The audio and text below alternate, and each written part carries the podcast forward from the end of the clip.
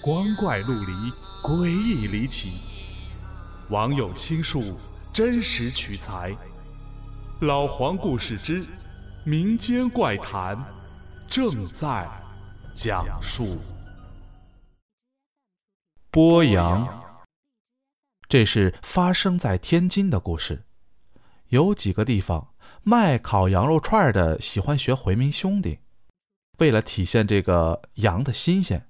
都是现宰现剥，有一家挺有名，坐落在某个大学的附近。我一朋友的学校和那个大学有交流。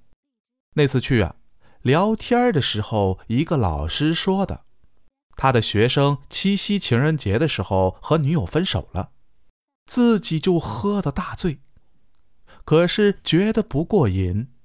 于是自己就翻出学校去吃烤串哼，谁知道那天太晚了，人家烤串的全都收摊了。他就想着都已经出来了，再过一会儿卖早点的也就出摊了，干脆啊吃完再回去得了。于是就直接躺在岔道上听歌，听到伤心处就跟着哭了起来。哭着哭着，隐隐约约的听见有羊叫的声音。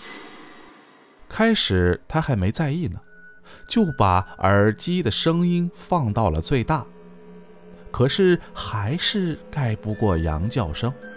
这时，他忽然想起来，自己躺的地方，就是每天剥羊的地方。吓得他一下窜起来，死命的跑回了宿舍。自此，失恋治好了。用他的话说：“哼，这算啥？跟那些羊比起来，自己呀幸福坏了。”